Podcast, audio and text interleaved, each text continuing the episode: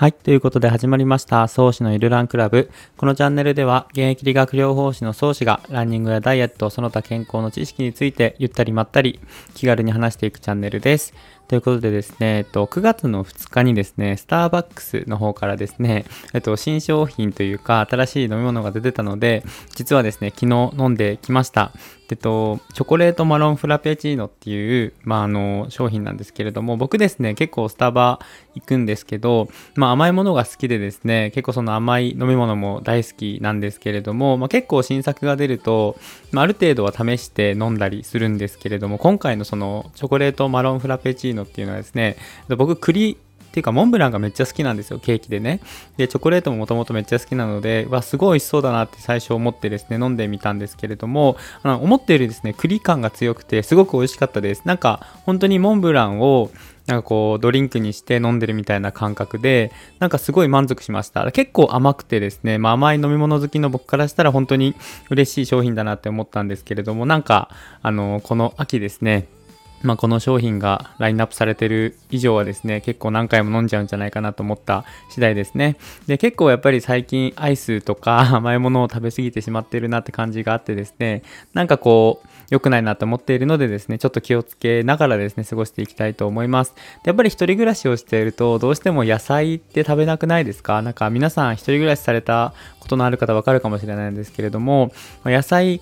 買ってね、切って食べるのもいいんですけれども、まあ、なかなかこう、そういう、なんだろう、手間がかかるなってめんどくさくなっちゃったりとか、まあ、だからといってコンビニでね、あの、袋入りのキャベツの千切りを買うかって言ったらそれもしなかったりしてですね、結構その、ちゃんと意識しないとね、野菜って取れないので、しっかりその甘いものとかばっかり食べるんじゃなくてですね、しっかり野菜とかも食べなきゃなっていうのを、なんかこう自戒した、あの、この数日でしたね。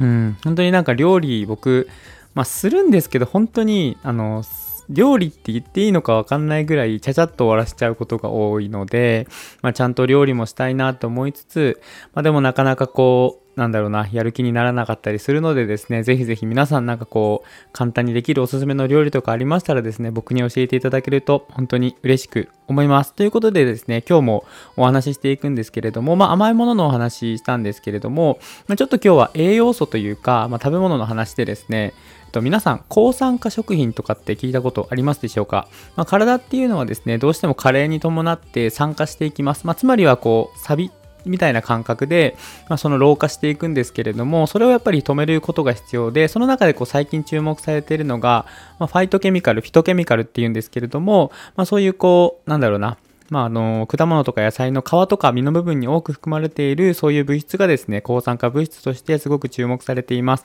なので、今回はその、まあ、フィトケミカル、またはファイトケミカルとかって言うんですけれども、その辺のお話をしてですね、まあ、こう、皆さんの食事の意識とかが、なんか少しでも変わればいいなと思ってお話ししていきたいと思います。ということで、早速お話ししていきます。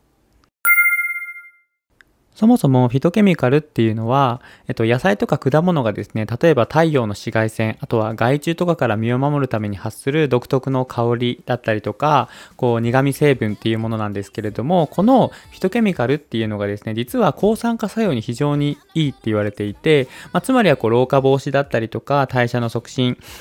免疫力向上、あとは脳機能の強化とかですね、いろいろその機能が高いって言われているんですけれども、まあ、そこがですね、やはりこうフィトケミカルの非常に大きな特徴で注目されている部分になります。で、フィトケミカルっていうのはですね、実は大きく5つに分類することができまして、えっと、ポリフェノール、含硫化合物、カロテノイド、テルペン類、多糖類、この5種類に分けることができます。で、具体的にちょっと1つずつ簡単に解説していくと、まず、ポリフェノールなんですけれども、これはですね、植物が光合成を行う時にできる物質の総称で、例えば赤ワインとかブルーベリーに含まれるアントシアニンだったりとか、大豆に含まれるイソフラボン、あとは緑茶に含まれるカテキンだったりとかっていうのがこのポリフェノールの総称になります。で、次にですね、含硫化合物なんですけれども、これはですね、刺激のある香りだったりとか辛みが特徴で、まあ、これが結構抗酸化力が強いと言われていて、まあ、血行とか血流の改善作用だったりとか、強い殺菌作用があると言われています。例えばですね、ブロッコリーとかキャベツに含まれるスルフォラファンって言われる物質だったりとか、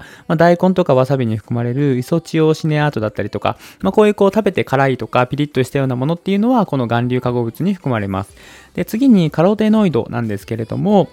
まあ、これはこう、ちょっと言葉も似てるんですけれども、人参に含まれるカロテン、まあ、ベータカロテンですよね。カロテンだったりとか、あとはトマトに含まれるリコピンとかっていうのが、この、いわゆるカロテノイドっていう総称になっていきます。で、一般的にこれは緑黄色野菜に多く含まれているもので、結構色味の強い野菜とか果物には、こういうカロテノイドが含まれていると言われています。で、次に多糖類。なんですけれども、これはやっぱ炭水化物の一種でですね、海藻とかキノコ、ま、根菜類に多く含まれています。で、代表的なもので言うと、海藻に含まれるフコイダンとかですね、キノコに含まれるベータグルカンとかって言われるものが、いわゆるこの多糖類っていうものに含まれていきます。で、次にテルペン類なんですけれども、これはですね、柑橘系です。で、例え例えば、えっと、柑橘類、リモネンとか言われるものだったりとか、発火に含まれるメントールとかは、このテルペン類に含まれていて、まあ、いわゆるこの5つのですね、あの、ものがですね、いわゆるその抗酸化力が強いフィトケミカルの、まあ、大きなこの分類として、あの、挙げられています。で、まあ、いろいろ難難しい話というか難しい単語が出てきたと思うんですけれども、まあ、基本的には、あの、色味の強い野菜、あと、例えば夏野菜とかっていうのは基本的にフィトケミカルが多く含まれていますので、まあ、こう積極的にお野菜でこの時期でなので夏野菜だったりとか夏野菜カレーとかっていうのは非常にこう抗酸化力というかフィトケミカルが多く含まれているのでしっかりこう野菜とかね果物皮ごと食べれるものであれば皮ごと食べていただけるとよりその抗酸化力が強いフィトケミカルっていうのを摂取できるとも言われているので、まあ、こう皆さん意識的にとっていただけると非常にこう老化防止だったりとか、まあ、こう体の健康にいいんじゃないかなと思いますので、ぜひぜひ皆さん参考にしていただければと思います。ということで今日はこれで終わりにしていきたいと思います。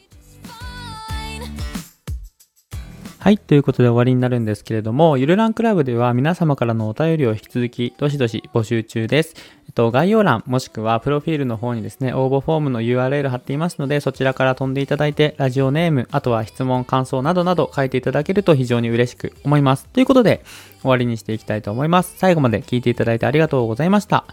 それでは、また次の配信でお会いしましょう。さよなら。